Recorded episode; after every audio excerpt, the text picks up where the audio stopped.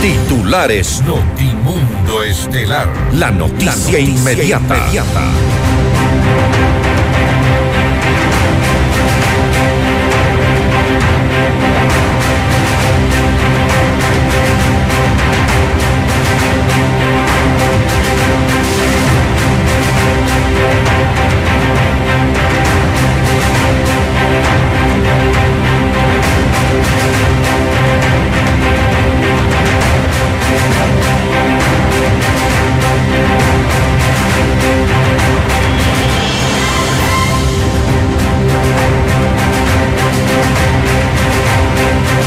El presidente Guillermo Lazo suspende la jornada laboral del 6 de febrero, un día después de las elecciones seccionales.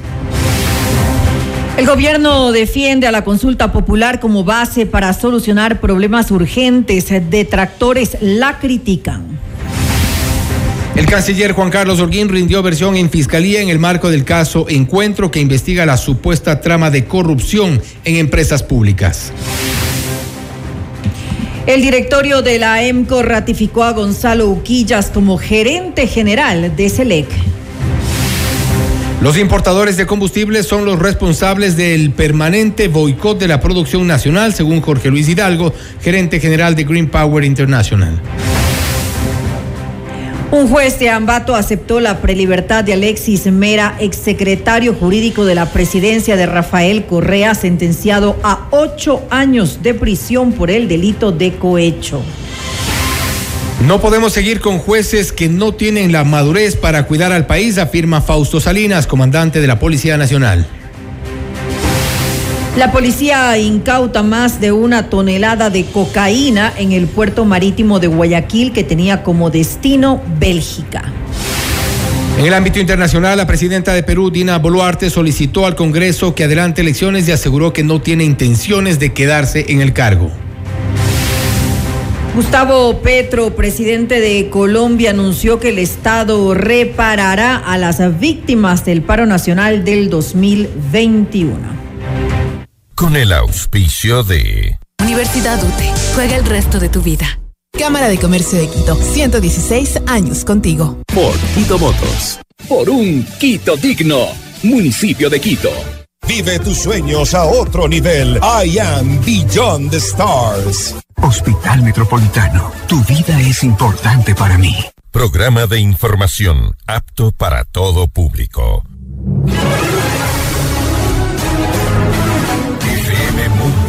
98.1 presenta Notimundo Estelar. Noticias, entrevistas, análisis e información inmediata. Notimundo, la mejor forma de terminar la jornada bien informados. Conducción, Fausto Yepes y María del Carmen Álvarez. Dirección de Noticias, María Fernanda Zavala. Dirección General, Cristian del Alcázar Ponce.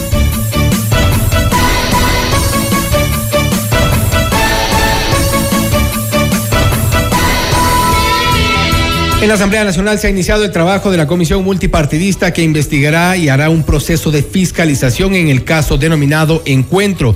Esta vez no acudió al legislativo Hugo Aguiar, eh, gerente de Petroecuador, quien debía rendir unas eh, explicaciones ante los asambleístas, entre otros temas, por la adjudicación de un contrato superior a los 300 millones de dólares. Hugo Aguiar no se presentó en la Asamblea Nacional. Amigos de FM Mundo, la radio de las noticias, bienvenidos a su espacio estelar de la información. Soy Fausto Yepes y junto a María del Carmen Álvarez les contamos ahora mismo lo más destacado en las noticias. María del Carmen.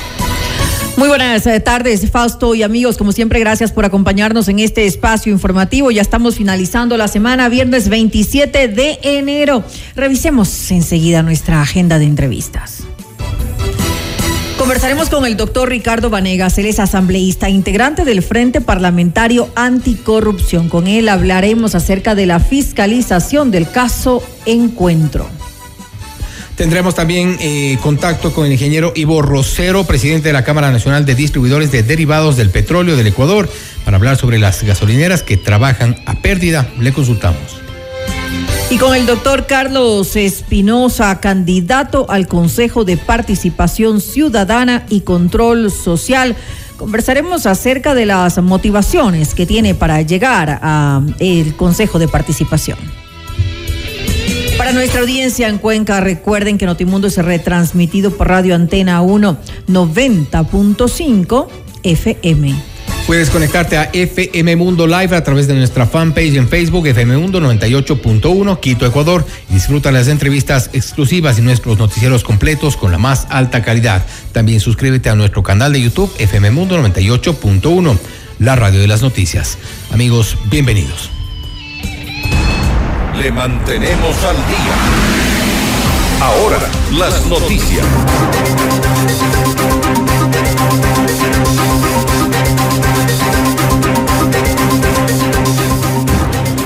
Gobierno suspendió la jornada laboral del próximo lunes 6 de febrero a través de decreto ejecutivo 655. Según lo dispuesto, este día será recuperado en el sector público a través de una hora adicional durante los ocho días laborales subsiguientes, mientras que en el sector eh, privado la recuperación se deberá establecer por mutuo acuerdo entre empleadores y trabajadores. Además, se dispuso que el lunes 6 de febrero los servicios públicos básicos de salud, bomberos, aeropuertos, terminales aéreos, terrestres, marítimos y fluviales y los eh, servicios bancarios deben estar garantizados.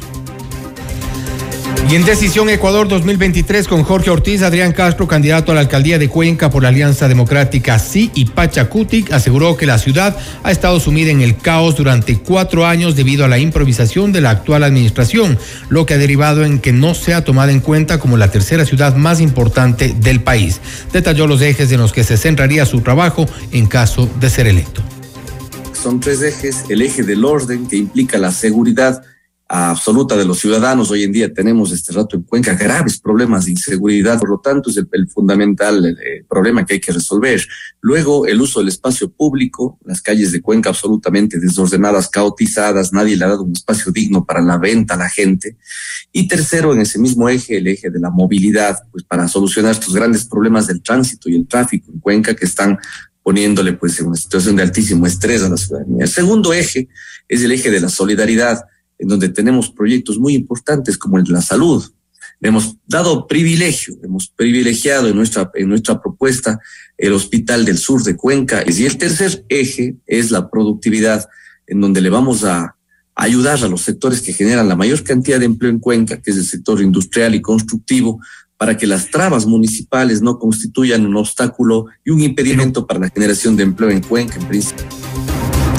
En este mismo espacio, Pedro Palacios, candidato a la reelección, reconoció que todavía existen inconvenientes respecto a la movilidad, pero destacó la puesta en funcionamiento del tranvía como una alternativa sostenible para el transporte en la ciudad. Además, resaltó que durante su gestión se ha cumplido un gran eh, porcentaje de sus propuestas. Lamentablemente ni siquiera se han dado el tiempo de leer el plan de trabajo, ¿no? Y se repite como, perdón la expresión, tal vez puede sonar algo ofensiva, pero como aquella lorita que se le enseña a decir una palabra y solamente repite eso. Entonces, por lo menos siquiera que lean el plan de trabajo, que más de un 90% se ha cumplido pese a todas las responsabilidades. Más de, más de un 90%. Sí, estimado Jorge, hay mucho más por hacer, pero sí una conciencia tranquila y la paz de haber generado todo el esfuerzo necesario para recuperar institucionalidad. Cuenca lleva una recuperación económica un 80% por arriba del promedio nacional.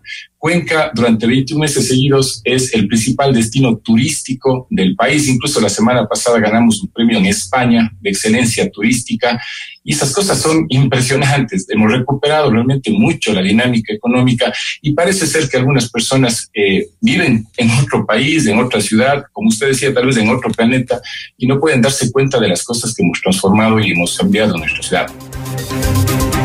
En Notimundo a la carta, Andrés Fantoni, candidato a Consejo de Participación Ciudadana y Control Social, aseguró que la ciudadanía vive en un abandono constante por parte del Estado y es ahí donde nace su voluntad para poder cambiar esta realidad y potenciar la participación de los ecuatorianos en la política pública En pleno hacer unos cambios pequeños normativos. Esto quiere decir, primero, que existan sanciones si los consejeros incumplen con los tiempos. No puede ser que en, un año no han podido elegir ocho autoridades de control y se ha avanzado y extendido. Otras que no sean los asesores que estén en la comisión, eh, la comisión de selección ciudadana, eh, sino que sean parte de la gente técnica, de lo personal, del personal técnico que está dentro del Consejo de Participación Ciudadana. Entonces, son incluir a la gente, eso también es muy importante, para que puedan impugnar, pues si saben que tiene rabo de paja, saben que ese perfil no es el adecuado, que impugnen, que así como se busca a los medios de comunicación, abanderando estas acciones de protección, que se busque para incentivar a que la ciudadanía sea parte vigilante, para que los procesos sean efectivos y de buena manera, juntos con ellos y poder consolidar unas verdaderas autoridades. Porque ahora vemos que dentro de una consulta, de la consulta popular en las 5 y las 6, le quieren quitar la atribución de designación de autoridades, aunque hay otras atribuciones, mucho, las 5 y las 6, y, y hay otras atribuciones también más relevantes, como es promover la participación ciudadana.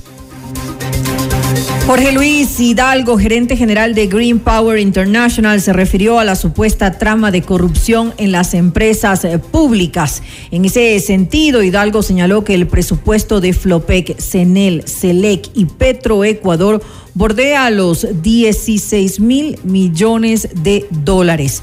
Además, cuestionó el papel de los importadores de combustibles debido a que serían los responsables de varios actos irregulares en el sector. Escuchemos enseguida algo más de lo que dijo en Notimundo a la carta.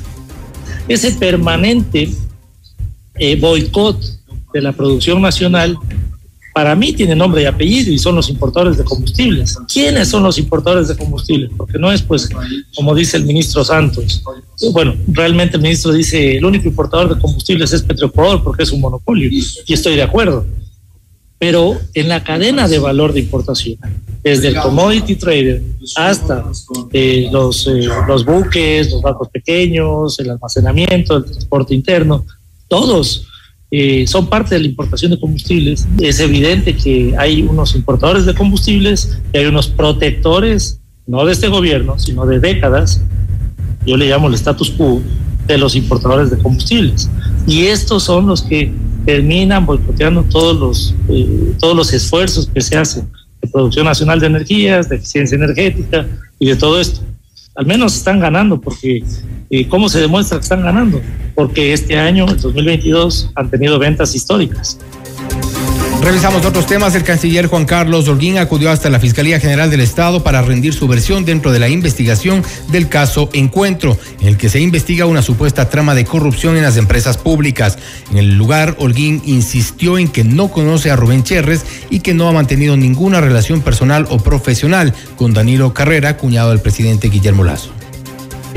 Eh, creo que uno cuando está en la función pública eh, tiene precisamente que eh, presentarse, estar, estar expuesto a que se hagan todas las investigaciones del caso, todos los análisis y sobre todo por parte de las, de las autoridades de, de fiscalización. Tanto acá me han hecho preguntas algunos asambleístas que contestaré con el mayor de los agrados y sobre todo con el periodismo, porque creo que es un momento donde la verdad tiene que, tiene que salir a flote y sobre todo que para la administración pública es correcto que existan estos contrastes. La Contraloría General del Estado aclaró que la entidad examina de forma permanente la gestión de las empresas públicas y sus subsidiarias que dependen de la función ejecutiva y que asimismo controla las empresas públicas de los gobiernos autónomos cantonales y provinciales. Mediante un informe, la institución agregó que las auditorías se extienden en entidades activas, en liquidación y hasta en las cerradas. Esto luego de que el exsecretario anticorrupción, Luis Verde Soto, sugiriera investigar por qué la Contraloría habría decidido que EMCO no era susceptible de análisis.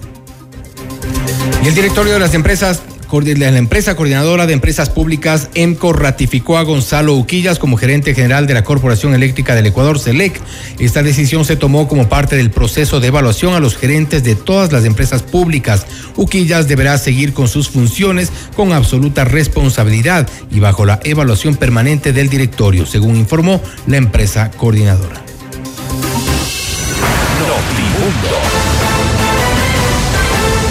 Información inmediata. Si tu yo futuro te pudiera hablar, te diría, calma, esa incertidumbre pronto pasará. Busca hacer eso que te gusta, lo que te divierte. Si lo haces, las metas se cumplen solas. La carrera que estás buscando está en la UT. Estudia con la más alta calidad académica, becas y los mejores planes de pago. Universidad UT. Juega el resto de tu vida. En la Cámara de Comercio de Quito cuentas con un equipo y juntos llevaremos tu negocio al siguiente nivel. Nosotros ponemos la experiencia y tú pones las ganas. Te esperamos en la Avenida Amazonas y República, edificio Las Cámaras. Visita www.ccq.es o también puedes contactarnos al 098-475-3529. Cámara de Comercio de Quito, 116 años contigo. La rehabilitación vial en Quito está en marcha. Las parroquias antes olvidadas hoy están atendidas para tener mejor movilidad. El municipio de Quito está trabajando por un Quito digno. La torre corporativa en Ayam Beyond the Stars Baile Park te espera con el proyecto ideal para tu oficina. Invierte en tu mejor negocio gracias a su tecnología, sostenibilidad, servicios y el diseño exclusivo de profesionales como Adriana Hoyos, Gabriela Sommerfield y Cristian Vice. Visítanos en la República del Salvador y Moscú o ingresa a ayambeyondthestars.com. Para casos de cáncer de próstata, lo más indicado hoy en día es la prostatectomía robótica y en el Hospital Metropolitano la hacemos. Consúltanos ya sobre esta tecnología quirúrgica que es la más avanzada del mundo. Y ahora puedes ver y escuchar nuestros noticieros completos en vivo y con la más alta calidad. Ingresa a FM Mundo Live a través de nuestra fanpage en Facebook, FM Mundo 98.1, Quito, Ecuador. Volvemos. Noticias, entrevistas, análisis e información inmediata. Notimundo Estelar regresa, enseguida.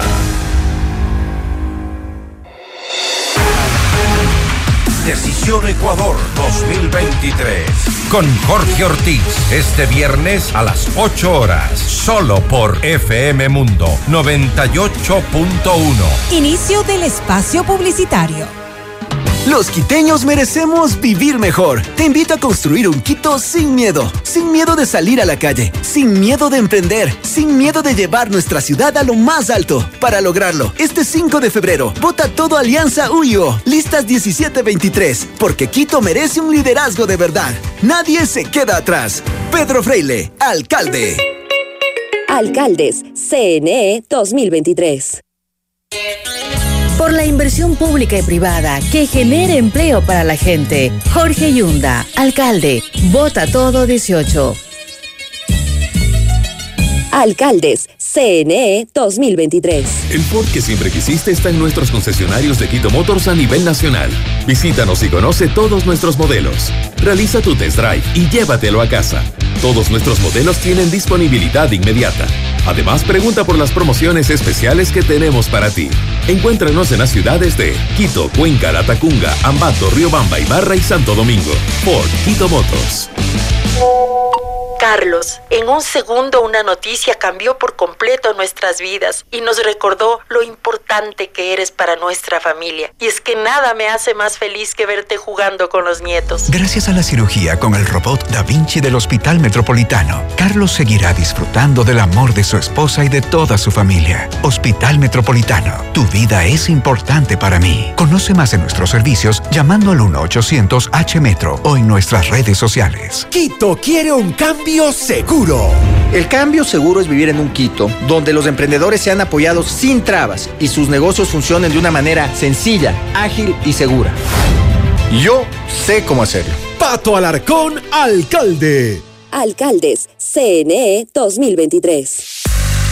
Todos los programas mírelos en nuestro canal de YouTube, FM Mundo Live. Fin del espacio publicitario.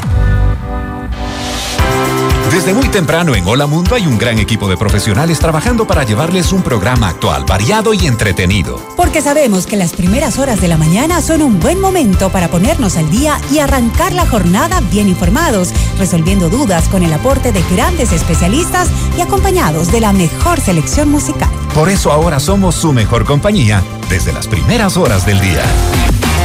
De lunes a viernes, desde las 7 horas, te decimos Hola Mundo con Rodrigo Proaño y Valeria Mena.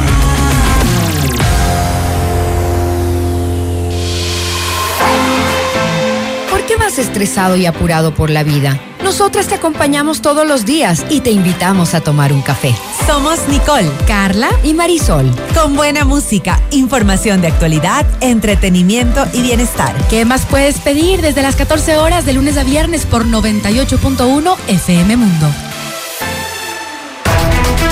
Continuamos en Notimundo Estelar con María del Carmen Álvarez y Fausto Yepes.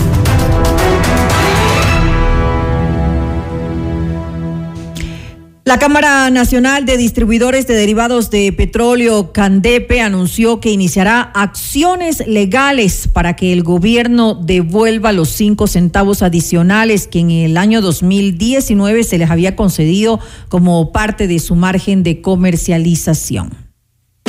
Vamos más allá de la noticia. Notimundo Estelar en FM Mundo con María del Carmen Álvarez.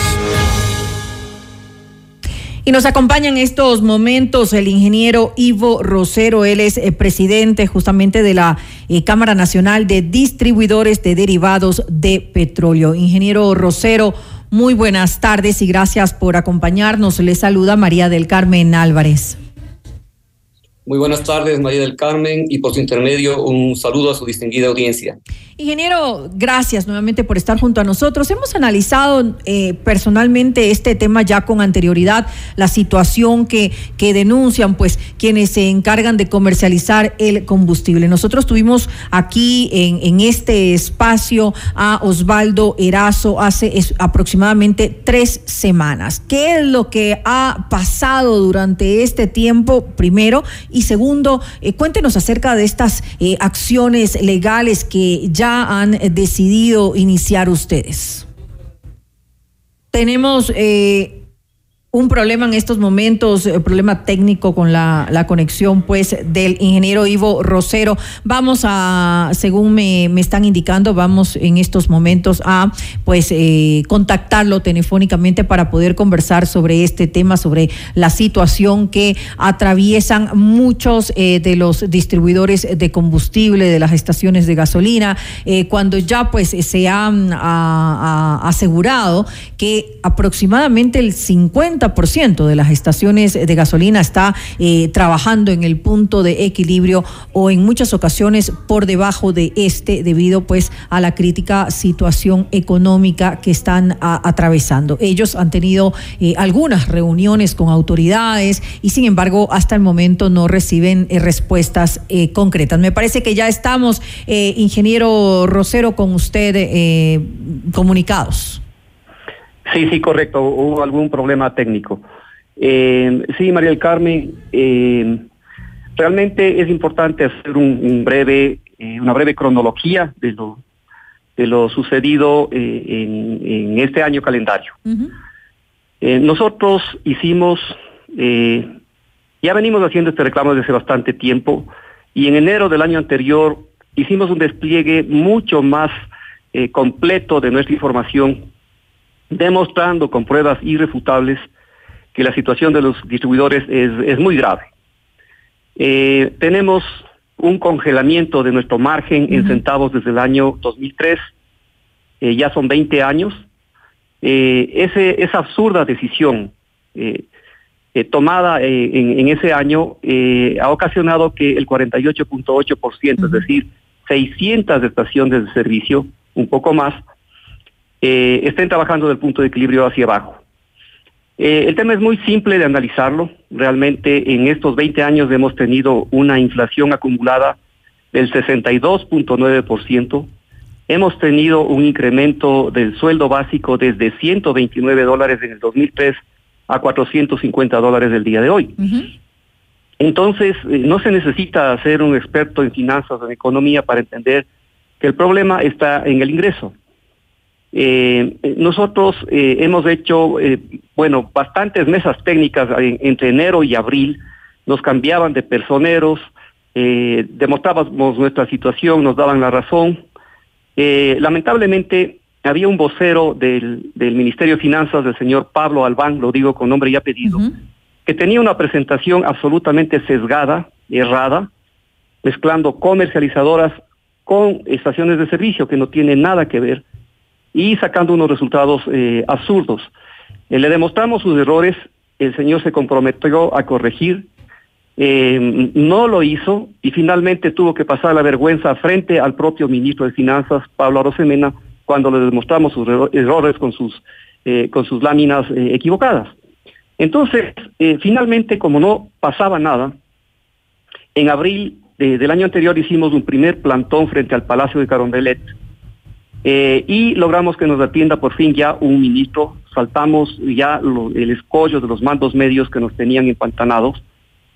Eh, el ministro de Energía en junio del año anterior, eh, el entonces ministro, nos, nos da la razón y nos pide 90 días para profundizar el análisis y darnos una solución. Pasan los 90 días y no sucede nada. Entonces nos vimos obligados a hacer otra, otro plantón en Carondelet en septiembre. Y esta vez exigimos que nos atienda el ministro Pablo Rosemena, ministro de Finanzas, y el ministro de Energía en conjunto. Eh, entienden nuestras cifras, eh, el ministro de Energía vuelve a pedirnos 30 días más. Estaban los ministros con sus respectivos viceministros y todos sus equipos técnicos. Pasan los 30 días y no sucede nada. Es decir, en septiembre sí se reunieron con ambos ministros, tanto con el de Energía. Exactamente, gracias al plantón. Ya. Entonces. En, eh, octubre se suponía que les iban a dar una respuesta. Y no nos dieron, no pasó absolutamente nada. Entonces, en noviembre nosotros hicimos una asamblea nacional de distribuidores de combustible y eh, Justamente ese día el nuevo ministro, el doctor Fernando Santos, nos cita a los dirigentes de la Cámara eh, y nosotros asistimos, tuvo la amabilidad de recibirnos, no suspendimos la asamblea, le hicimos nuestra presentación con alto contenido numérico, con soportes, y el ministro Fernando Santos nos felicita por la claridad de la información, por los sustentos presentados, y nos dice textualmente, si de mí dependería, este rato tomaría acción para eh, atender sus pedidos. Y se compromete el ministro Santos en eh, conversar con el presidente de la República y también con el ministro de Finanzas, que son quienes toman la decisión final para nuestros pedidos, que ahora vamos a, verlos rápidamente. Entonces, esta reunión definitoria eh, supuestamente ya debería darse entre el 13 y el 15 de diciembre, según las palabras del propio ministro Santos. Así es. Y no pasa nada. No pasó, no se dio. Eso lo conocimos. No se dio. Entonces, ya nuestros distribuidores, principalmente los rurales y los que están lejos de los centros de distribución, eh, eh, ya, ya no aguantan más y se y Manaví, la Asociación de Distribuidores de Manaví, decide hacer un plantón frente al terminal de Barbasquillos en Manta, eh, con todo el respaldo de la CAMDEPE y, de los distribuidores. Esto fue el 13 de enero. El 13 de enero de este año. Y el plantón fue un éxito. Entonces, eh, nosotros eh, estamos anunciando ¿no? que, realmente la situación ya no va más. Eh, con esta circunstancia, nosotros somos coherentes, nuestros pedidos son los mismos, no ha variado. El primero es que nos restituyan los cinco centavos por galón que ya se nos dio en octubre del 2019, luego de un año y medio de mesas técnicas y de análisis, María del Carmen. El entonces ministro Richard Martínez, en octubre del 2019, y su equipo eh, dicen que lo mínimo que podían ayudarnos era con cinco centavos por galón, pero nos duró solamente 10 días por el paro indígena. Eh, adicionalmente, estamos pidiendo que se nos reconozca el transporte, como ya sucede con la provincia de Morona, Santiago, desde hace muchísimos años. ¿Por qué no al resto de provincias?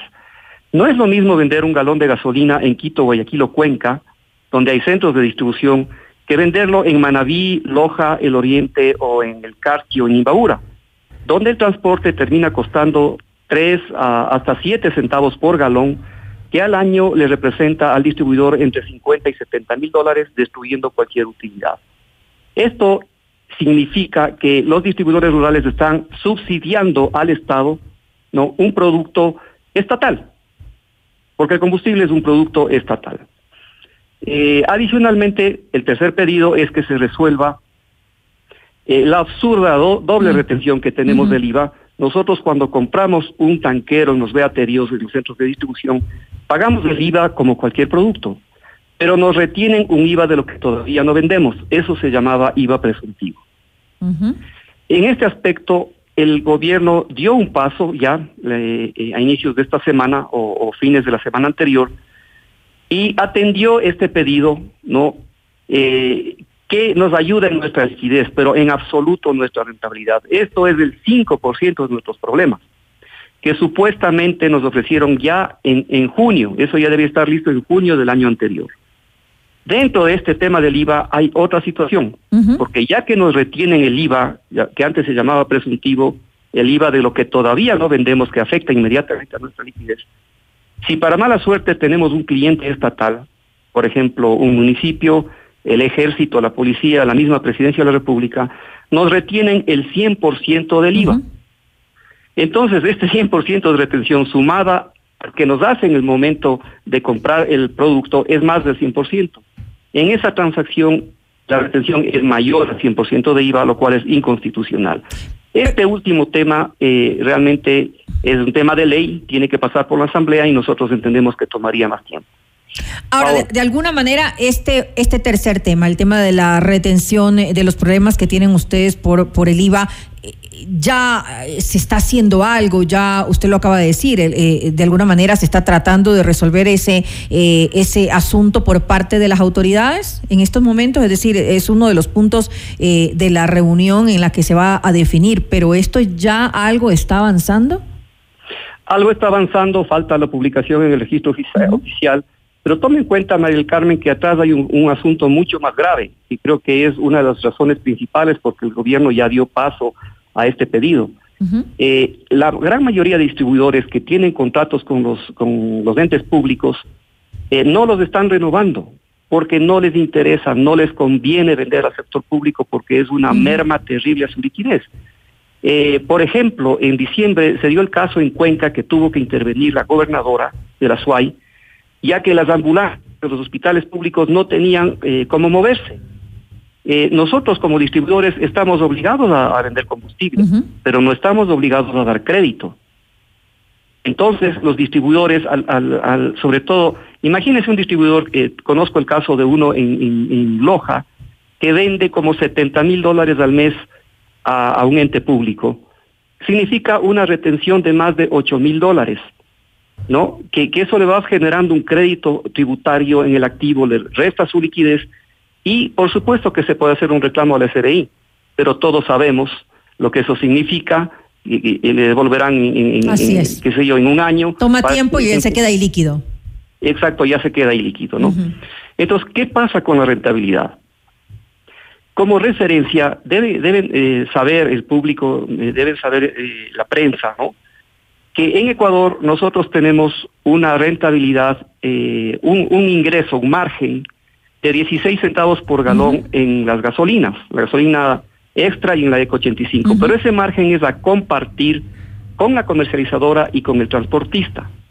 Cuando en Colombia, donde el sueldo básico es 240 dólares con todos los beneficios que tiene, ese mismo margen es de 33 a 35 centavos para el distribuidor. Y en el Perú es de 28 centavos por galón. Porque en el Ecuador es 16, porque se tomó esa decisión absurda de congelarla en centavos, eh, eh, congelar en centavos el margen. Eso quiere decir que independientemente del precio de venta, nosotros seguimos ganando los mismos centavos y mientras más sube el precio, más perdemos, porque necesitamos financiarnos, necesitamos más capital de trabajo. Eh, toda esta sustentación ya fue presentada oportunamente. El Estado no es que tiene que hacer un gasto eh, eh, extraordinario, el esto es importantísimo. El Estado, desde que subió los precios de los combustibles, ya recibe de los consumidores 1.755 millones de dólares al año adicionales, que a la larga es un ahorro en subsidio, ¿no? Porque todavía hay subsidio. Y adicionalmente, como hay un incremento del precio de venta, recuerde usted anteriormente, el diésel costaba un dólar 0.37 y las gasolinas un dólar 48. Esa subida de precios genera un IVA incremental. Ese IVA le representa al Estado 212 millones de dólares al año a la vena. Eso es un ingreso neto, no es ni siquiera ahorro de subsidio. Y nuestros pedidos solamente representa, los 5 centavos representan eh, el 6% de esos 1.755 millones que ya lo reciben, pero no han querido compartir. En el 2021 las gasolinas subían a razón de 10 centavos por mes, recordará usted. Ellos pudieron haber compartido perfectamente en cualquiera de esos meses 5 de los 10 centavos, pero no quisieron hacerlo. Más aún cuando ya existen los estudios, los análisis que en el 2019 nos otorgaban ya ese beneficio. Entonces, eh, nosotros hemos resuelto, ¿no? como distribuidores, iniciar acciones legales para que se nos devuelva retroactivamente esos cinco centavos que ya se adjudicaron por decreto presidencial, el decreto 883, en, octubre del 2019. De forma retroactiva, eso es lo que están considerando ustedes entonces. Sí, de forma retroactiva desde el 2019 porque ya se nos otorgó. Ya en ese momento la situación era crítica y por eso el, el, Estado en ese momento, el gobierno de ese momento tomó esa decisión. Entonces, eh, son aproximadamente tres años, esto representa unos 318 millones de dólares que el, el, Estado no ha querido compartir con nosotros, pese a que ellos ya empezaron a recibir los ingresos adicionales. Esto es independiente de que ahora se nos ajuste los cinco centavos eh, eh, eh en, en, adelante, ¿no? Y debe porcentualizarse el margen. Ingeniero Rosero, ah, y tengo una consulta eh, justamente en este punto. Es decir, si ustedes llegan a un acuerdo en esta, eh, en esta reunión definitiva en la que van pues ya a, a, plantearse soluciones para este problema que tienen ahora los distribuidores de las estaciones pues de gasolina, ustedes, la idea es llegar a un acuerdo en que se les restituya esos cinco centavos. Si se llega a ese acuerdo, ¿ustedes igual van a continuar con las acciones legales eh, de, para reclamar esto de forma retroactiva o ya llegarían tal vez a un acuerdo con las autoridades en caso de darse finalmente esta reunión que están esperando? Eh, gracias por su pregunta, María del Carmen. Bueno, nosotros lo que queremos es llegar a un entendimiento y si ahora hemos planteado esta, estas acciones legales es porque no nos escuchan, mm. hay una absoluta indolencia del gobierno. Entonces no nos queda otra cosa que tomar más acciones porque eh, le, pongo un ejemplo que es muy, muy práctico. En el oriente tenemos varias estaciones que ya despidieron a sus eh, empleados. Claro están trabajando los hijos, está eh, el esposo administrando y la esposa medianamente llevando la contabilidad. No es posible que, haya tanta indolencia. La mayoría de nosotros hace más de 15 años tuvimos que eh, renunciar a la seguridad privada. Ya no podíamos pagar seguridad privada hace 15 años. ¿Y, qué pasó? Fíjese, eh, en, en fines del año anterior tuvimos 12 atentados terroristas ¿no? En, Guayas, en Santo Domingo, en Esmeraldas. Eh, y, nosotros solicitamos que el gobierno simplemente asigne un militar en todas estas zonas críticas que no le costaba absolutamente nada. Mm. Y es un elemento disuasivo ver un militar armado para que entren estos dos eh, criminales que entran normalmente dos en una moto y, asaltan o lanzan un explosivo, poniendo en peligro no solamente a la estación, sino a la comunidad pero el gobierno no hizo nada. No se trata solamente de proteger al negocio estación de servicio. A Dios gracias, nunca de estos 12 atentados se dieron explosiones mayores. Si hubiera sido ese el caso, tendríamos realmente imágenes de proporciones dantescas, ¿no? Con todas, eh, varias manzanas a la redonda.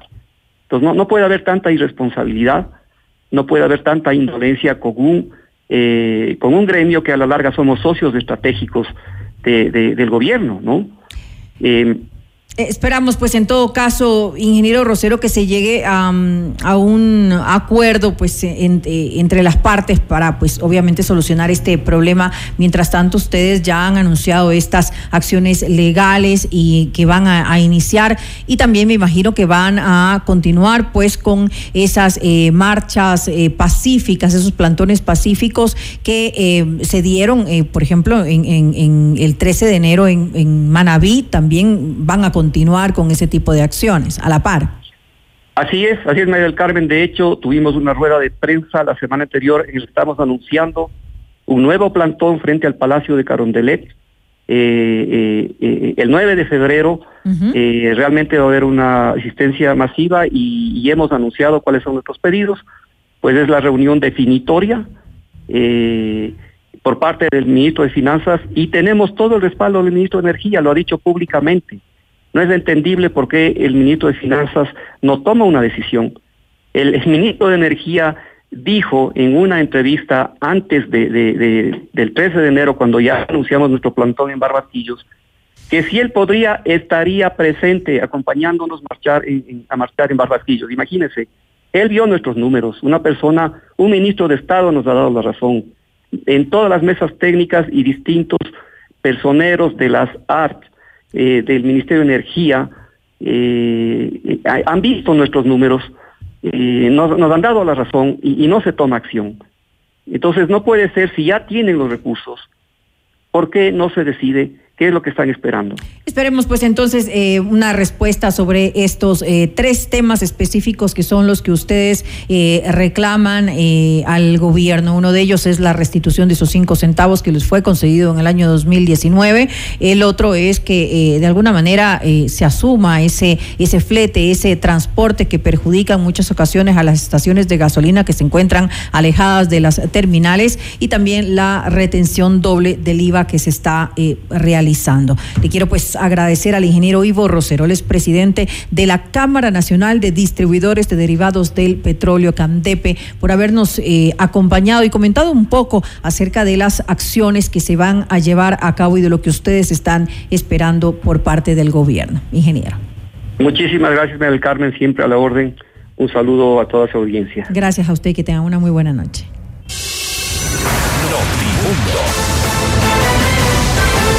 Información inmediata. El gerente de Petroecuador, Hugo Aguiar, no acudió a rendir su versión en la sesión del Frente Parlamentario Anticorrupción en torno a su supuesta intención de adjudicar un contrato de 300 millones de dólares sin aprobación del directorio. Así lo ha informado el asambleísta Ricardo Vanegas. Esta es la entrevista de Fausto Yepes. Hoy con En efecto, estamos en contacto ya con el doctor Ricardo Vanegas, asambleísta e integrante del Frente Parlamentario Anticorrupción. Se ha iniciado un proceso de fiscalización a varios contratos en la estatal de petróleos Petroecuador. Asambleísta Vanegas, gracias por estar con nosotros. Buenas noches y bienvenido. Buenas noches, eh, gracias por la entrevista. Estoy a su disposición. Gracias. Eh, doctor Vanegas, el proceso de fiscalización que se ha iniciado eh, corresponde también a, a algunos cuestionamientos que se han tejido respecto de contratos en Petroecuador. Esta vez esperaban la presencia de Hugo Aguiar, él no asistió a la convocatoria que le hicieron. ¿Qué es lo que se le cuestiona? ¿Contratos de último momento? Tiene que quedar claro que el Frente Parlamentario Anticorrupción del que somos parte ha venido trabajando desde hace algunos meses para identificar las estructuras criminales que han estado operando en el sector eléctrico, en Flopec, en petróleos y en salud. Eh, este es un trabajo integral que no se deriva y así debe entenderse de los audios que salieron con la posta. Es un trabajo que está enfocando estas redes de corrupción que van desde el año 2012. Y nosotros en ese análisis eh, estamos convocando, en la calidad que tenemos como asambleístas, a varios funcionarios públicos para ir confrontando la información que ya tenemos. Eh, entiendo que el día de hoy en, en, la comisión, en el frente que estuvo a cargo de, de Fernando Villavicencio, Sofía Sánchez y el doctor Velasco, comparecieron varios funcionarios otros no fueron. Pero eso no quiere decir que no van a ir. Eh, eh, Los funcionarios tienen la obligación de comparecer ante nuestros requerimientos. Y quiero, por favor, también señalarle con claridad a las personas que nos están viendo que nosotros estamos haciendo una investigación integral, muy diferente a lo que puede estar haciendo esta comisión ocasional que se ha formado por parte de la Asamblea Nacional. La nuestra es un, un análisis más técnico y más objetivo. Y de hecho, eh, nosotros ya hemos presentado un primer informe a la Contraloría General del Estado sobre 3.840 contratos y nos hemos reunido con el Contralor.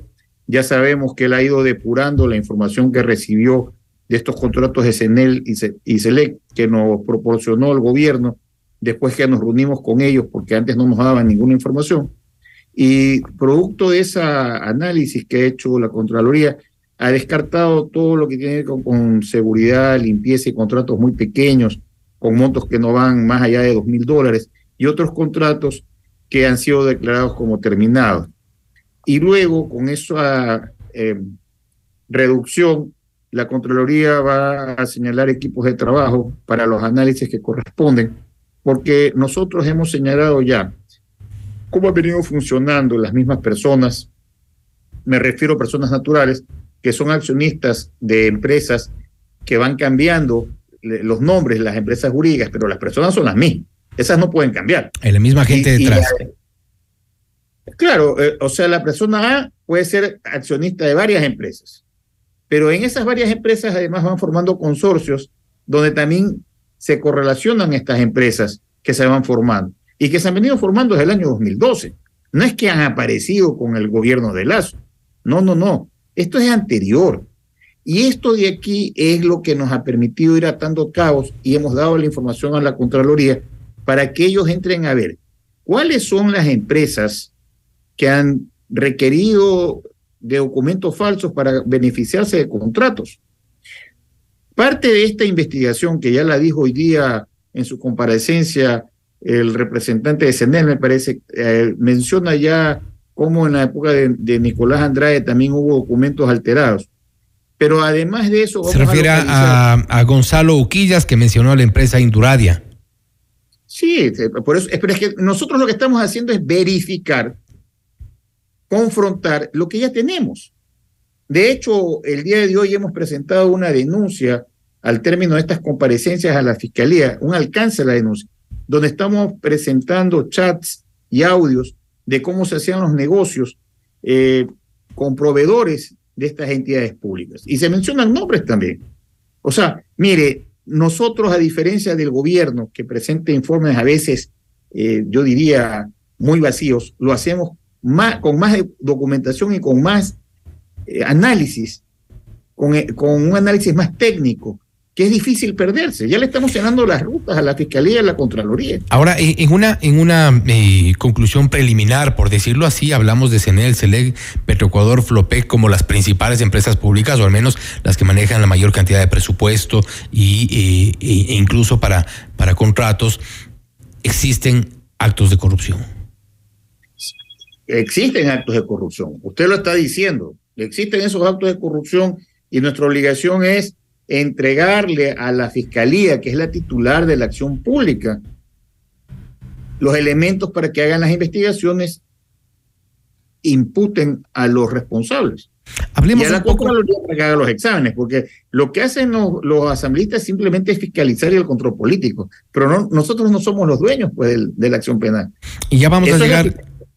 Vamos a llegar ya eh, enseguida a Petroecuador, que es un poco lo que también ha llamado la atención, estos contratos de 300 millones de dólares. Pero para ir una por una, eh, ¿qué tipo de hallazgos, al menos preliminares, los que se ha logrado encontrar en este proceso en el Frente Parlamentario Anticorrupción hay, por ejemplo, en CENEL?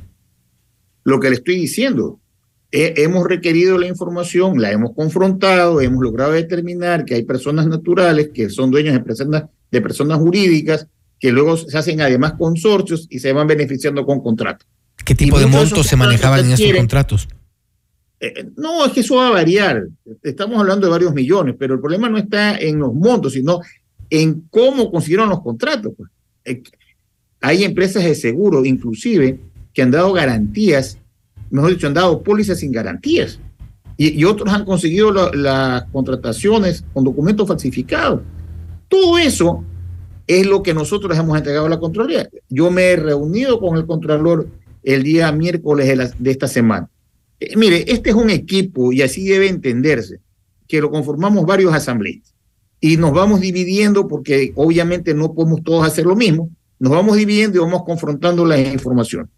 Eh, eh, la información es muy, muy detallada.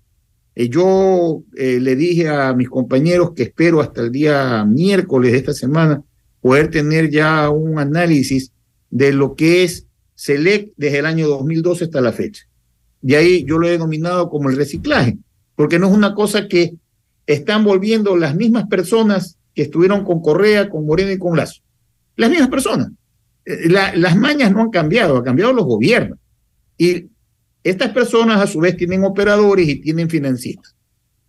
Y todo eso es lo que tenemos que nosotros decirle al Ecuador. Es nuestra obligación. Al menos los del Frente Anticorrupción. Y está claro que eh, lamentablemente esta, eh, toda la cantidad de recursos que se manejan a través de estas empresas públicas puedan quedar en pocas manos y de forma eh, aparentemente irregular. Coméntenos un poco, por favor, asambleísta, en torno a los contratos en Petroecuador. ¿Qué fue, eh, cuáles son las, las sospechas que ustedes tienen? Bueno, eh, frente a lo que yo he subido en un tuit, tengo la información de que aparentemente en Petroecuador se ha querido firmar un contrato eh, por 300 millones de dólares sin la autorización del directorio y con un informe de la Procuraduría Interna que dice que no se puede hacer. Y por eso es importante escuchar a- al funcionario para que él nos informe. Yo no estoy no lo estoy todavía acusando de que lo ha hecho. Estoy alertando de que puede pasar y que la obligación de él es venirnos y decirnos qué es lo que está pasando y por qué esto. Yo tengo la información, pero le vuelvo a repetir, necesito la confrontación. La confrontación solamente la vamos a conseguir cuando el funcionario comparezca y va a ser nuevamente convocado por el Frente Parlamentario. Y el funcionario tiene que asistir y darnos la explicación de todo lo que le preguntemos. Mi obligación no es ocultar nada. Creo que los asambleístas no podemos ocultar lo que estamos haciendo. Y además el Ecuador necesita tener un baño de verdad. Si el funcionario no ha firmado nada, o si el funcionario no lo va a hacer, o a lo mejor porque yo lo dije, ya no lo va a hacer, bueno, que vaya y que lo diga, para saber de qué estamos hablando, ¿no le parece? ¿Y tuvo algún argumento para no asistir? Bueno, es que yo no sé, pues si yo no hablo con el señor, yo lo que hago es... Hacemos la dicho. convocatoria, Si él no va, eh, tengan la seguridad que lo único que no vamos a hacer quienes conformamos parte del frente es ese, ese doble discurso que investigamos y nos reunimos con ellos. Eso no lo vamos a hacer. Nosotros hacemos nuestro trabajo y no nos reunimos con absolutamente nadie, porque además, eh, como ustedes saben, tenemos seguimiento. Lo que no tenemos todavía es protección. Eh, y eso sí tengo que reclamarle al gobierno, porque si usted se pone a señalar la, nómina de los narcopolíticos y está señalando los nombres de quienes conforman los carteles, los riesgos los estamos corriendo nosotros. Eh, El riesgo no lo está corriendo el que recibe el beneficio de esos grupos, ¿verdad? Sino el que los denuncia. Y toda esa información fue entregada a la fiscalía. Obviamente, nosotros tenemos que procurar pensar también en nuestras familias, pues, porque ustedes dan las noticias, el gobierno recibe la información, la fiscalía recibe la información. Pero ¿y quién nos protege a nosotros?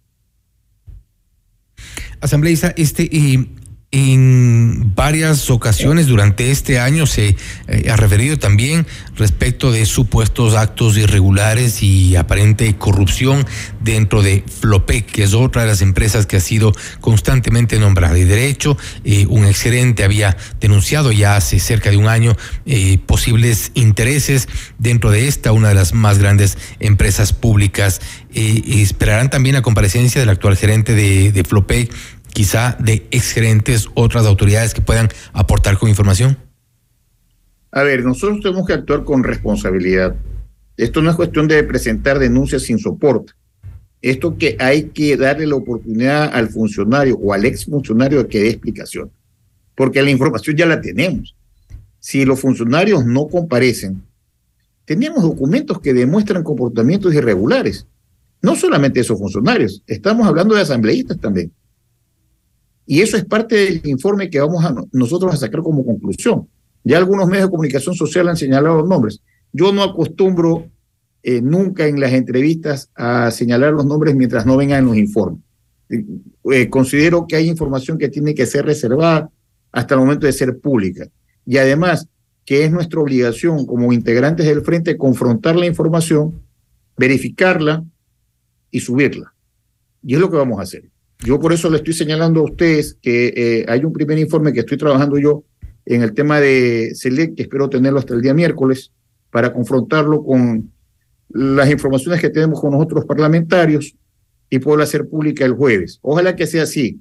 Eh, también tenemos listo un producto con los radares de la Armada que estamos eh, revisando unos pequeños detalles. La información ya está lista, pero tenemos que revisar. Tenemos que actuar con mucha responsabilidad. Además que en ese caso hay documentos que tienen reserva por ser, eh, por ser una entidad armada, ¿verdad? Pero es evidente que hay miembros de esa institución que están vinculados con actos de narcotráfico y que además han permitido que las drogas lleguen por el mar.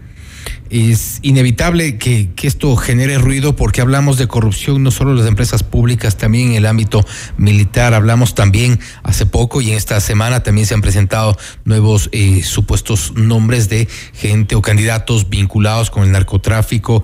Eh, como que el tema de la corrupción se salió de las manos esta vez. Ya, ya eh, los casos, las supuestas irregularidades están por todos los frentes y esto es información también que llega de poco al frente, al, frente Parlamentario Anticorrupción. Bueno, es un proceso de investigación que lo hemos iniciado hace varios meses atrás. Lo que pasa es que se han producido los hechos que a lo mejor para unos es novedoso, pero nosotros hemos venido investigando. Y cuando nos reunimos con el presidente le dijimos, denos la información que tenemos que confrontar, porque nosotros vamos a sacar nuestro producto, que no nace de la, del audio que se ha hecho público, sino de informaciones que nosotros hemos estado realizando. Y en esto eh, tiene que ser muy claro, eh, la asamblea está en un nivel muy bajo, porque lamentablemente hay asambleístas que no están cumpliendo con el rol que, que están obligados. Y conformaron una comisión que se demoró siete días en elegir su directiva y luego en 27 días no va a poder hacer el trabajo que nosotros hemos hecho durante algún tiempo. No creo que es tan fácil en 27 días entrar a analizar 4.200 contratos. Eso no, se, eso no se puede hacer de un momento a otro. Hay que tener experiencia para hacer eso. ¿Y cree usted que en esta comisión multipartidista podría haber cierta, eh, cierto sesgo el momento de la investigación? No, es que a nosotros no nos interesa lo que haga la comisión. Eso, ese es el problema de ellos. Nosotros vamos a hacer nuestro trabajo que además, por las personas que integramos el frente y por la frontalidad con la que actuamos, tenemos más credibilidad. Porque nosotros no estamos ni con los unos ni con los otros, porque no somos ni del gobierno ni de la oposición. Nosotros estamos con el país y el país necesita una verdad. Y ahí, y por eso le estoy diciendo, esa verdad demuestra que hay unas estructuras criminales que no es que se han creado con este gobierno, han venido funcionando desde gobiernos anteriores. Y ahí están los nombres. Hay información que ustedes todavía no la tienen, pero que la Fiscalía ya la tiene, porque nosotros hemos ido alimentando a la Fiscalía con constantes alcances a las denuncias presentadas, con nombres, con, con mensajes de texto, con audio. Todo eso se entrega. Hoy Villavicencio, eh, entiendo que al terminar la reunión hizo público parte de, de esa información, que después fue entregada a la Fiscalía. Bueno, sea cual sea la comisión y como avancen las investigaciones, creo que es de interés de todos los ciudadanos los resultados principalmente para que este tipo de, de actos se descubran por un lado, se sancionen por otro. Asambleísta Vanegas, gracias por haber estado con nosotros.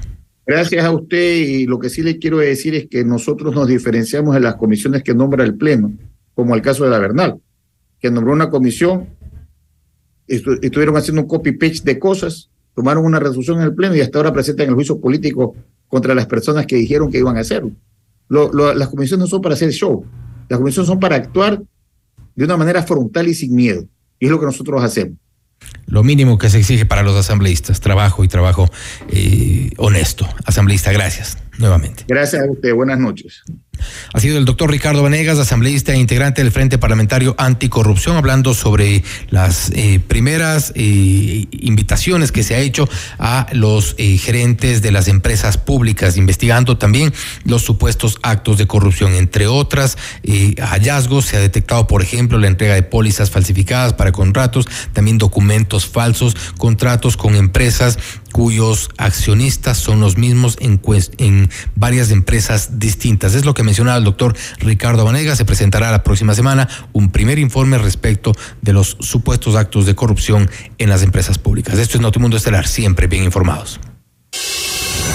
Notimundo. Información inmediata. El Ford que siempre quisiste lo tenemos en nuestros concesionarios de Quito Motors. Visítanos realiza tu test drive y llévatelo a casa. Todos nuestros modelos tienen disponibilidad inmediata. Ford Quito Motors. La rehabilitación vial en Quito está en marcha. 26 millones de inversión y más de 2 millones de personas beneficiadas. El municipio de Quito está trabajando por un Quito digno. La torre corporativa en Ayam Beyond the Stars, Baile Parque, te espera con el proyecto ideal para tu oficina. Invierte en tu mejor negocio gracias a su tecnología, sostenibilidad de servicios y el diseño exclusivo de profesionales como Adriana Hoyos, Gabriela Sommerfield y Cristian Vice. Visítanos en la República del Salvador y Moscú o puedes ingresar a ayambeyondthestars.com. Cinco parejas serán nuestras invitadas especiales al Sinfónico de Santiago Cruz, acompañado de la Orquesta Sinfónica Nacional de Ecuador este 9 de febrero. Inscríbete ahora en fmmundo.com y en el WhatsApp 098-999-9819 con la palabra Cruz y tus datos personales. El premio incluye cena en Pícaro Resto Grill. Sorteo miércoles 8 y jueves 9 de febrero en todos nuestros programas en vivo. Santiago Cruz Sinfónico, otra promoción gigante de FM Mundo, la estación de los grandes espectáculos. Noticias, entrevistas, análisis e información inmediata. Notimundo Estelar regresa, enseguida.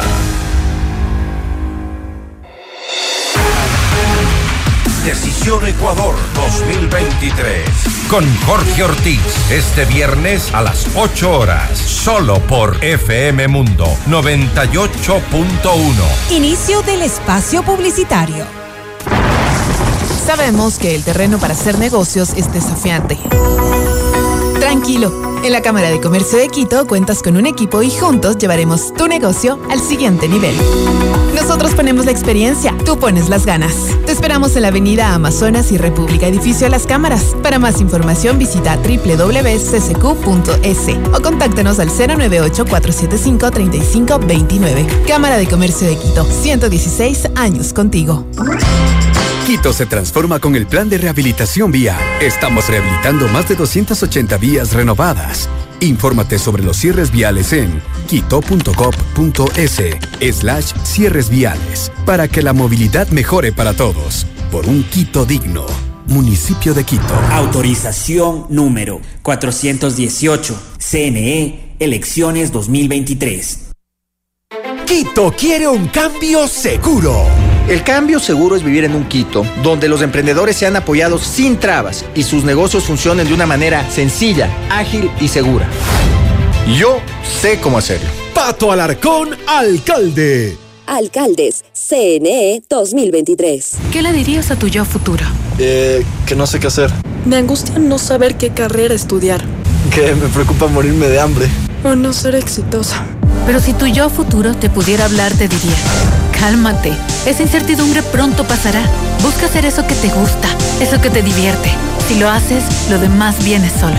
La carrera que estás buscando está en la UTE. Estudia con una alta calidad académica, becas y los mejores planes de pago. Universidad UTE. Juega el resto de tu vida. Moni, me encanta verte feliz y segura de ti misma. No hay nada que me alegre más que ver a una de mis mejores amigas realmente contenta. Quería decirte esto porque eres demasiado importante para mí.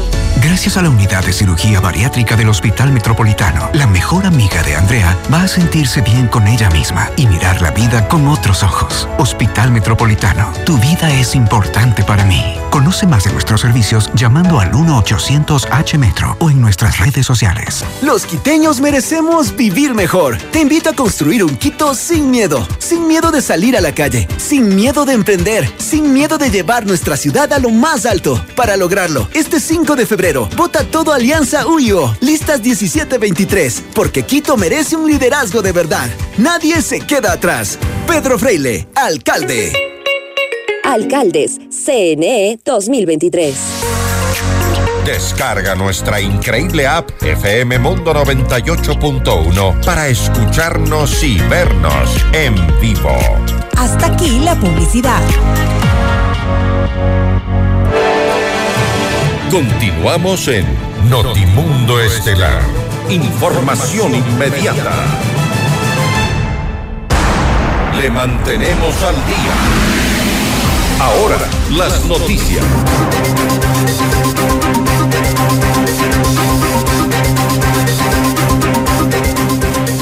El 5 de febrero los ciudadanos acudirán a las urnas para elegir nuevas autoridades eh, seccionales, eh, consejeros de participación ciudadana y control social y también para pronunciarse frente a la consulta popular impulsada por el presidente de la República, Guillermo Lazo.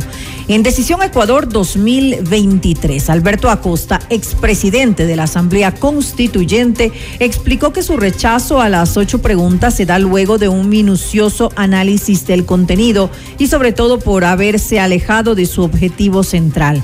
Explicó que la extradición no podría ejecutarse por la forma en que está planteada.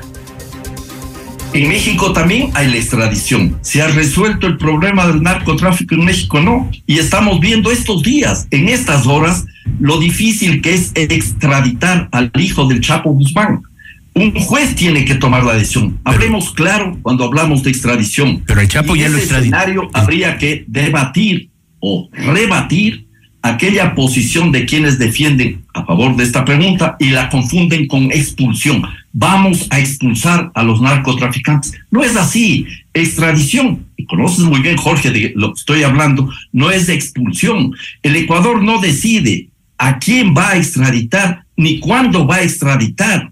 Eso dependerá si hay una demanda de otro país para que algún compatriota sea extraditado y juzgado en otra jurisdicción en donde este compatriota haya cometido un delito. Esa es la extradición, no es la expulsión per se. De su lado, el ministro de Gobierno, Francisco Jiménez, reconoció que si bien esta no será la solución definitiva al problema del crimen organizado, sí será un mecanismo importante para fortalecer la cooperación internacional en este tema.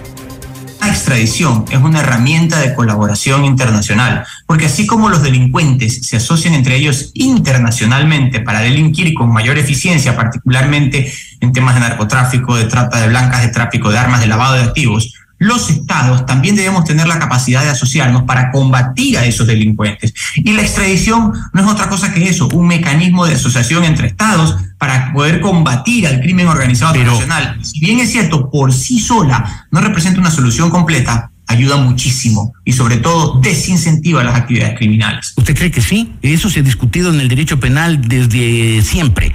El, el- la- la- la- el rigor de las penas desalienta al delincuente y muchos penalistas sa- sabios, doctos, dicen que no.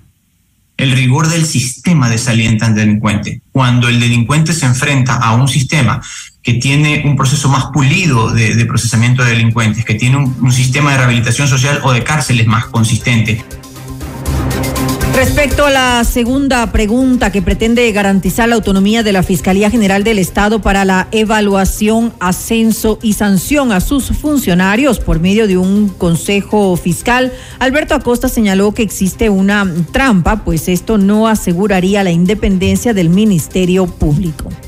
Pero esa pregunta no le dota realmente de autonomía a la Fiscalía General del Estado, porque esa pregunta no asegura lo que tiene que tener no solo la Fiscalía General del Estado, sino la justicia, una independencia en el uso de los manejos, del manejo de los recursos humanos, financieros y tecnológicos. Pero si Eso votamos- no le garantiza, y aquí hay un problema Pero, muy grave. per- perdóneme, pero si votamos no, eh, eh, habrá, habrá habido una negativa. El, el, saldo final, el resultado final es que el Ecuador votó no a darle garantía, a garantizarle la autonomía de la fiscalía. No, no le, lo que le está diciendo no a esta consulta popular que si analizamos pregunta por pregunta no aborda las cuestiones de fondo y tiene varias trampas. Si decimos, por ejemplo, sí aquí para la fiscalía, ¿Quién va a nombrar este Consejo de la Fiscalía? La misma Fiscalía General del Estado va a nombrar este Consejo. Pero para el ministro Jiménez es necesaria esta pregunta debido a que al momento existe un déficit de fiscales, lo que perjudica la aplicación de la justicia en nuestro país. El tema es una cuestión de presupuesto y de procesos administrativos. Hoy por hoy la, autonomía de la Fiscalía está planteada parcialmente dentro de la Constitución, porque al final del día lo que sucede es que en el Consejo de la Judicatura, pues es el que termina decidiendo los, los temas presupuestarios y administrativos, por ejemplo, para la designación de fiscales. ¿Cuál ha sido el resultado de eso?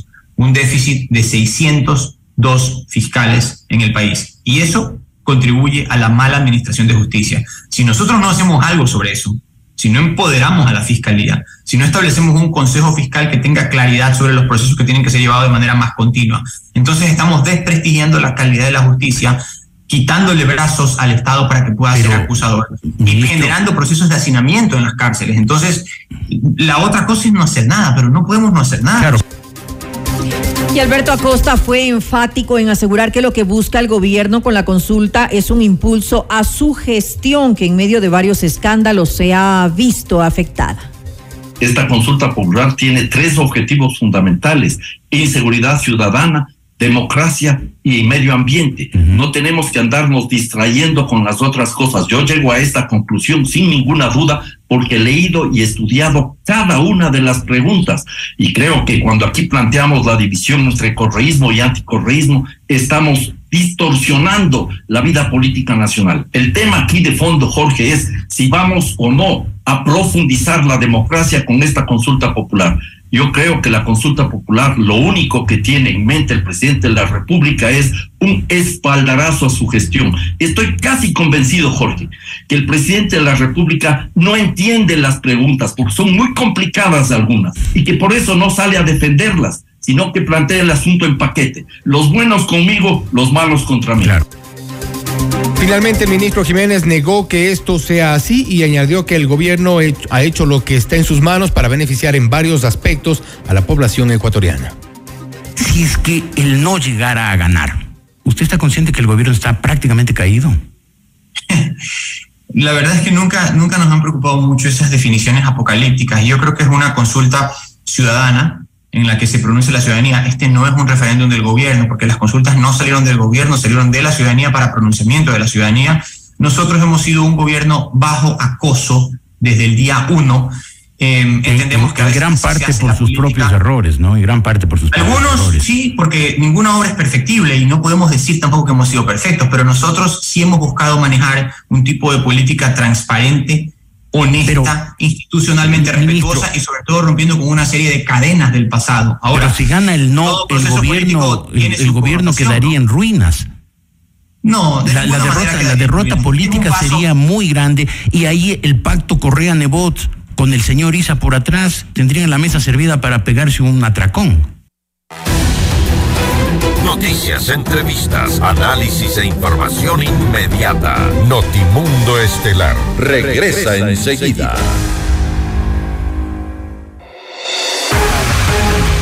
Decisión Ecuador 2023.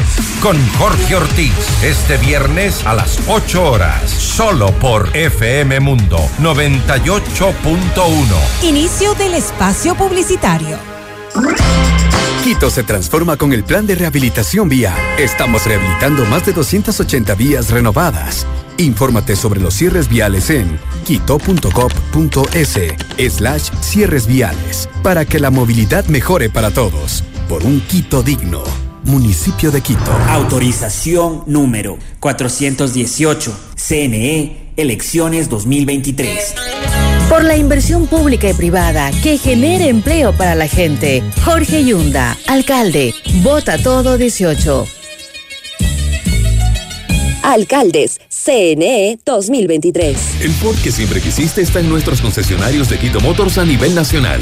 Visítanos y conoce todos nuestros modelos. Realiza tu test drive y llévatelo a casa. Todos nuestros modelos tienen disponibilidad inmediata. Además, pregunta por las promociones especiales que tenemos para ti. Encuéntranos en las ciudades de Quito, Cuenca, Latacunga, Ambato, Riobamba, Ibarra y Santo Domingo. Ford Quito Motors. Quito quiere un cambio seguro. El cambio seguro es vivir en un Quito donde los emprendedores sean apoyados sin trabas y sus negocios funcionen de una manera sencilla, ágil y segura. Yo sé cómo hacerlo. Pato Alarcón, alcalde. Alcaldes, CNE 2023. Todos los programas mírelos en nuestro canal de YouTube, FM Mundo Live. Fin del espacio publicitario. Continuamos en Notimundo Estelar. Información inmediata.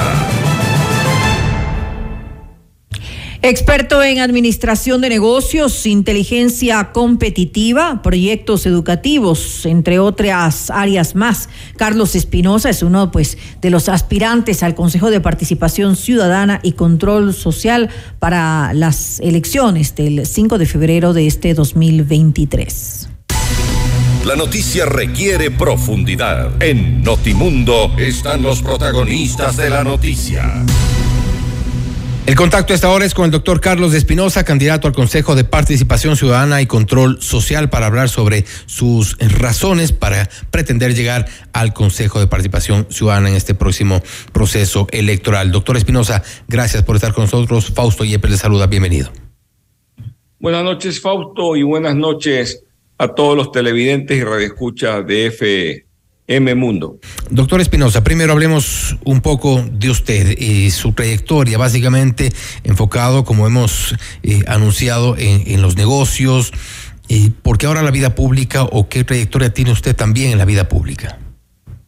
Eh, bueno, más allá de la vida pública, yo soy el fundador de la Universidad Metropolitana del Ecuador. Vengo trabajando en la academia más de 25 años soy el fundador de la Fundación Metropolitana, ambas instituciones sin fines de lucro, fundadas por mí, y la fundación atiende y siempre hemos trabajado con proyectos de vinculación con la sociedad y hemos tratado de articular el sistema de educación superior, ciencia y tecnología, unirlo, influir en los cambios de las normativas que beneficien a la ciudadanía.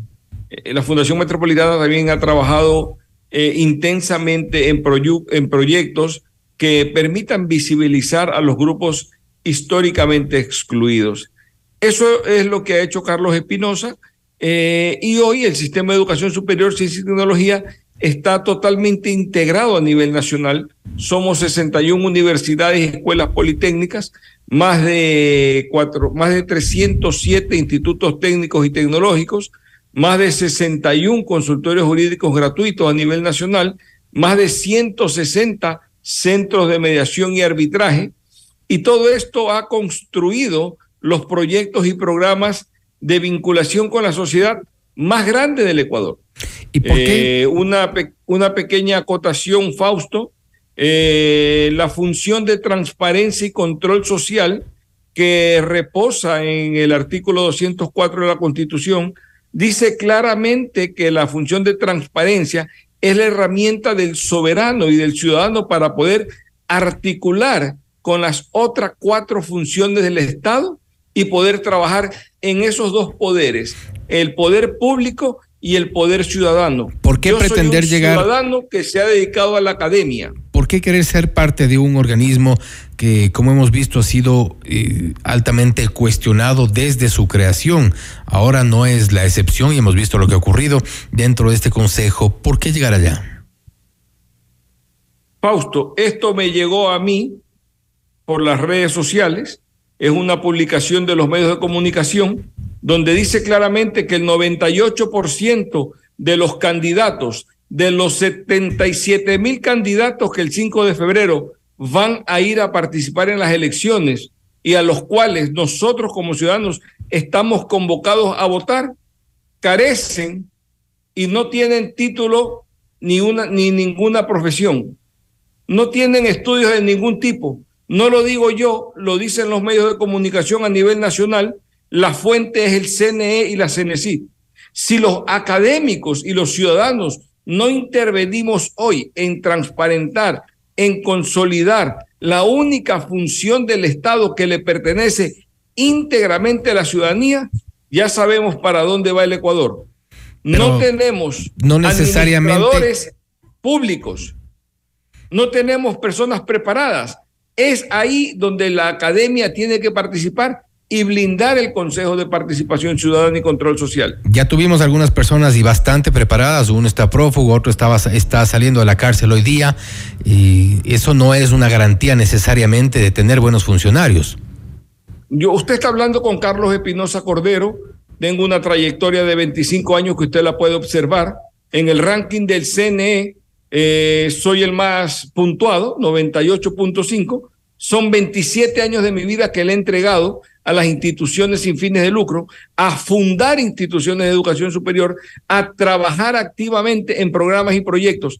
Y son esos proyectos que hoy ya son parte de todo un sistema integrado del sistema de educación superior y que está articulado con la ciudadanía que va a blindar el Consejo de Participación Ciudadana y Control Social. Carlos Espinosa no lo va a poder hacer solo. Seguramente necesitará la participación de muchos ciudadanos que realmente quieran trabajar. Yo no respondo por nadie, no respondo por sacerdotes que hoy engañaron al pueblo ecuatoriano o profesionales que fingieron ser eh, discapacitados y falsificaron sus documentos.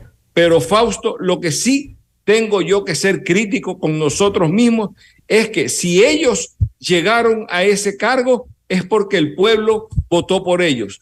Hoy, el 5 de febrero, no nos podemos volver a equivocar.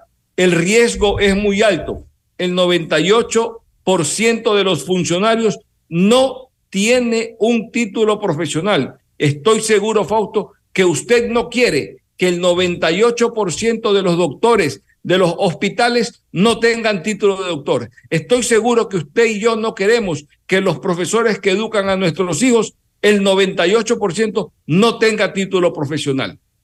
tenemos que ser muy serios y tenemos que blindar el Consejo de Participación Ciudadana Fausto. Ese es mi interés y mi deseo de llegar al Consejo. Y creo que a los ciudadanos nos basta con que sean en principio eh, funcionarios transparentes y que no lleguen a, hacer lo que han hecho muchos de los funcionarios y lamentablemente embarrar de eh, política un organismo que debería eh, ser mucho más cercano a los ciudadanos y por eso precisamente damos a conocer cuáles son los perfiles de quienes aspiran a ser parte de este Consejo de Participación Ciudadana y Control Social. Doctor Espinosa, le agradecemos por haber estado con nosotros, por habernos contado un poco cuáles son sus, sus ideas y cuáles son sus motivos para eh, estar en esta, en esta contienda electoral. Gracias nuevamente. Fausto, un detalle, eh, no son ideas de Carlos Espinosa, este es un proyecto que la academia lo ha estructurado durante los últimos 20 años. Estamos articulados con la sociedad civil y es el momento de llegar al Consejo de Participación Ciudadana y darle la oportunidad a los futuros profesionales y a la sociedad organizada. Carlos Espinosa está en el casillero 19 en la lista de hombres. Gracias, Fausto. Doctor Espinosa, gracias por haber estado con nosotros. Ha sido el doctor Carlos Espinosa, candidato al Consejo de Participación Ciudadana y Control Social. Le hemos consultado por qué quiere llegar a este organismo. Este es Notimundo Estelar, siempre bien informados. Le mantenemos al día. Ahora, las noticias.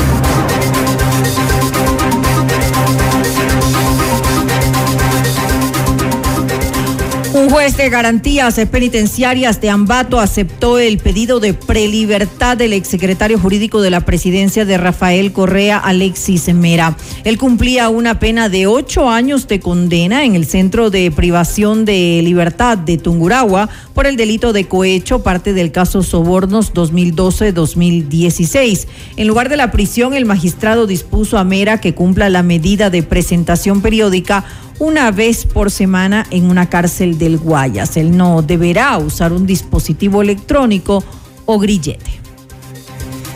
Revisamos otra información. 30 allanamientos en tres provincias del país dejaron 21 detenidos que pertenecen a las bandas delictivas de Los Lobos, Choneros y R7 y que estarían vinculados a los ataques terroristas del pasado noviembre. En Notimundo al Día, Fausto Salinas, comandante general de la Policía Nacional, destacó el trabajo articulado con la Fiscalía e informó que con estas detenciones se culminan con éxito tres meses de investigación.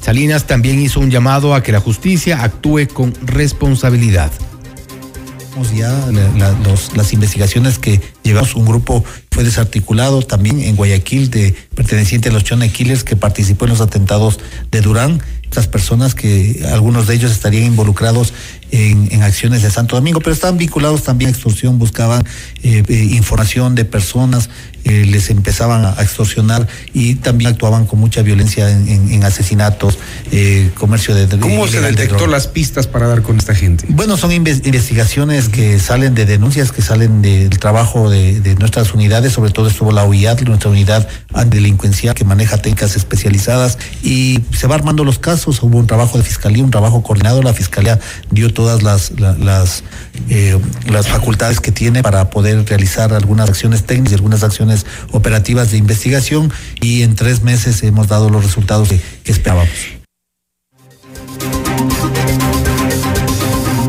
En relación a la declaratoria de que la minería ilegal es una amenaza contra la seguridad del Estado, Salinas explicó que esta medida permitirá plantear estrategias en el área legal y operativa que permitan frenar la actividad extractiva que continúa devastando la Amazonía ecuatoriana y otras zonas del país presidente está totalmente preocupado y, por eso es que eh, en, la, en, la, exposición que se hizo en el COSEPE eh, precisamente termina con la declaratoria pública de que es una amenaza. ¿Y qué significa eso? Significa primero poner el compromiso del Estado para luchar contra la minería ilegal, mirar algunas estrategias que van enmarcadas en el ámbito legal, en el ámbito operativo, en el ámbito de, coordinación operativa. Nosotros creemos que la naturaleza merece, esta, esta, declaratoria y vamos a enfrentar no solamente eh, a, la, mina ilegal, sino a toda la cadena de suministros, lo que hablaba del control del combustible, el control de la maquinaria, normas más estrictas para que pueda movilizarse de un lugar a otro. La policía incautó más de una tonelada de cocaína escondida en un contenedor con banano de exportación en uno de los puertos marítimos de Guayaquil. El container con fruta de exportación tenía como destino Bélgica en Europa. Según Yuri Narváez, subdirector nacional antinarcóticos, el cargamento tiene un valor en nuestro país de alrededor de 3.4 millones de dólares. Sin embargo, en Europa el valor del cargamento bordea los 80 millones.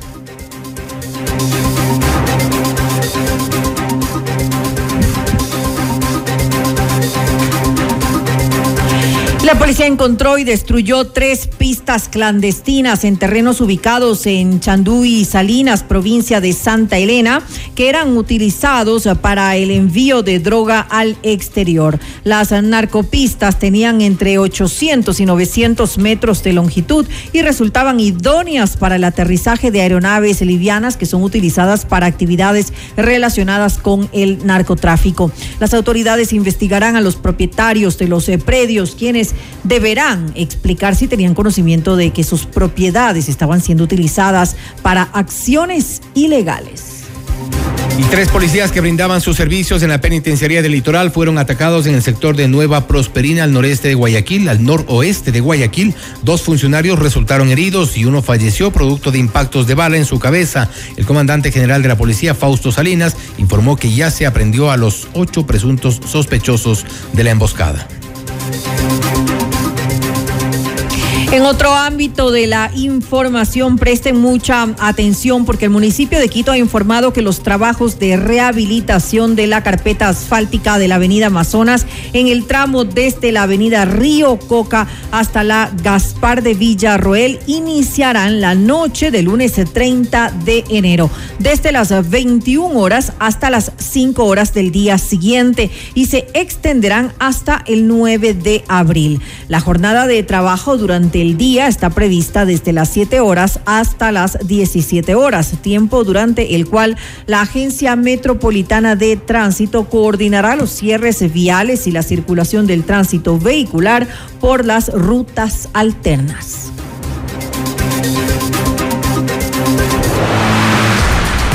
Los acontecimientos más importantes en el mundo se los contamos a continuación.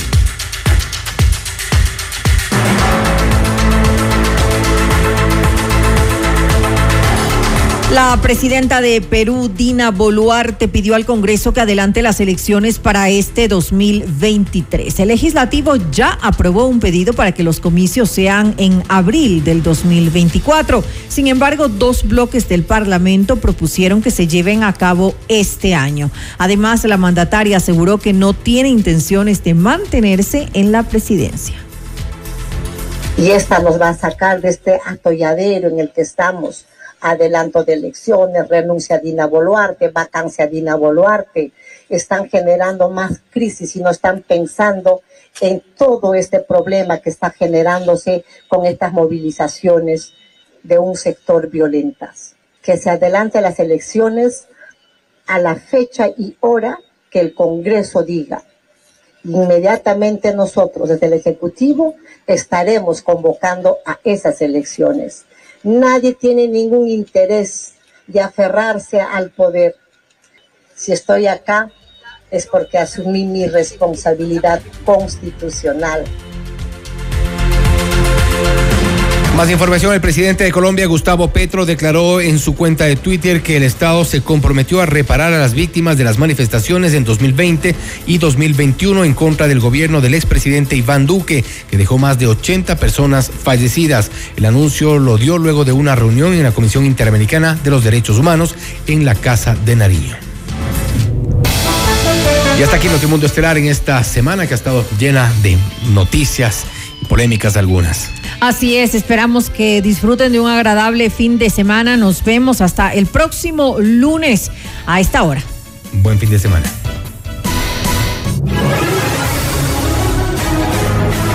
FM Mundo 98.1 presentó Notimundo Estelar. Noticias, entrevistas, análisis e información inmediata. Notimundo, la mejor forma de terminar la jornada bien informados. Conducción, Fausto Yepes y María del Carmen Álvarez. Ingeniería de sonido, Mauro Olivo. Producción FM Mundo Live.